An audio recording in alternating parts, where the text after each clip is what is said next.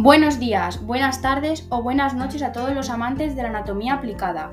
Mi nombre es Paula de la Rosa, alumna del Instituto Bernardo Balbuena, y este es el quinto episodio de mi canal.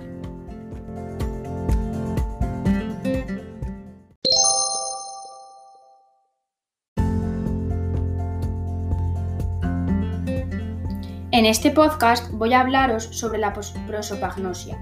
¿Lo habéis oído alguna vez? ¿Sabéis de qué trata? ¿Y cómo afecta a las personas? Si quieres saber esto y mucho más, quedaros y escuchar.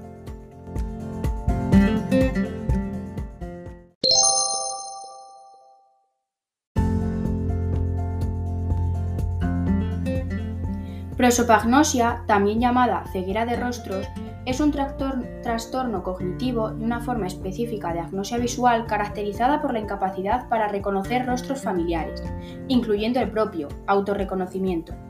Mientras que otros aspectos del procesamiento visual, por ejemplo, discriminación de objetos, y el funcionamiento intelectual, por ejemplo, la toma de decisiones, permanecerán intactos. Originalmente, el término se refiere a una condición posterior a daño cerebral agudo, sin embargo, también existe una forma del trastorno congénita o desarrollada que puede afectar hasta un 2% de la población de los Estados Unidos.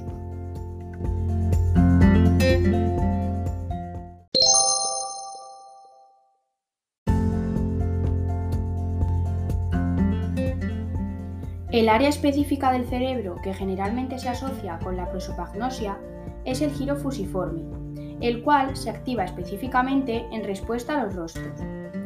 La funcionalidad del giro fusiforme permite que la mayoría de las personas reconozcan los rostros con mayor detalle que con complejos abiertos inanimados. Para aquellos con prosopagnosia, el nuevo método para el reconocimiento de los rostros depende del sensitivo sistema de reconocimiento de objetos.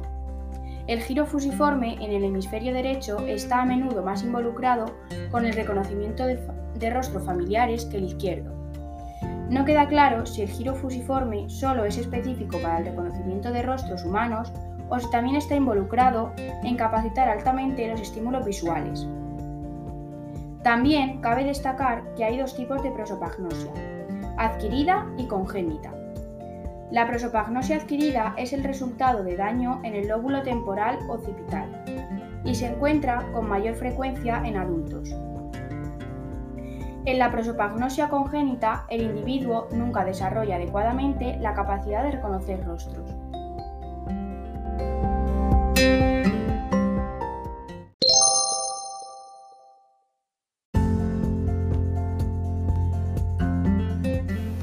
Ahora explicaré las causas características de dicha enfermedad.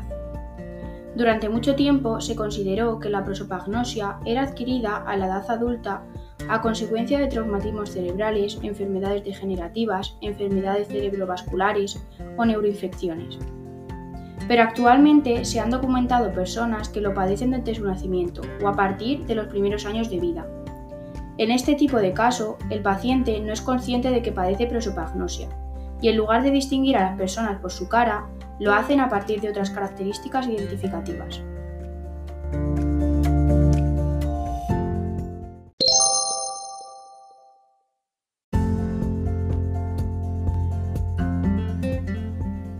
¿Qué podemos decir sobre el tratamiento para la prosopagnosia? Bien, pues el abordaje terapéutico va encaminado a desarrollar estrategias para compensar el déficit, ya que no existen fármacos que tributen al mejoramiento o cura de esta enfermedad. La ayuda de las redes sociales cercanas es vital en el desarrollo de estas estrategias compensatorias. Por ejemplo, para que el prosopagnósico sepa quién se acerca, la persona debe decir su nombre en voz alta de esta manera, el paciente sabrá con quién está hablando, evitando así la incertidumbre de no saber la identidad de la persona que se le acerca.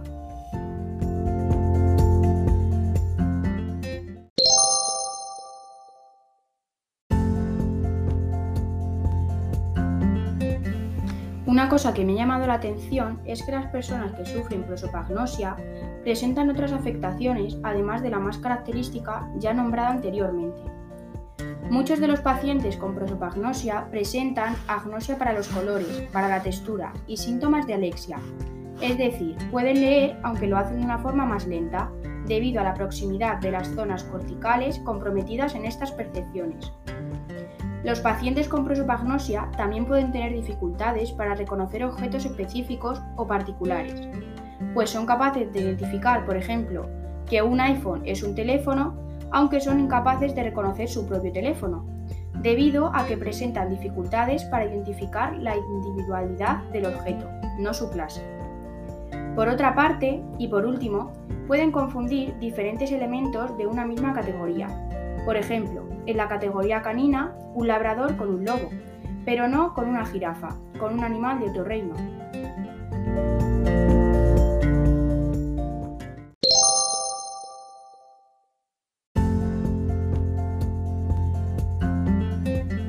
Como conclusión, me gustaría recalcar que se trata de una enfermedad rara y que le toca a un porcentaje muy bajo de personas en el mundo, en concreto alrededor de un 2%. Como curiosidad, me gustaría comentar que esta enfermedad la padeció David Bromley, un artista australiano mejor conocido por sus pinturas y esculturas. Además, a sus 10 años de edad dejó de reconocer a sus seres queridos. Los veía pero no sabía quién eran.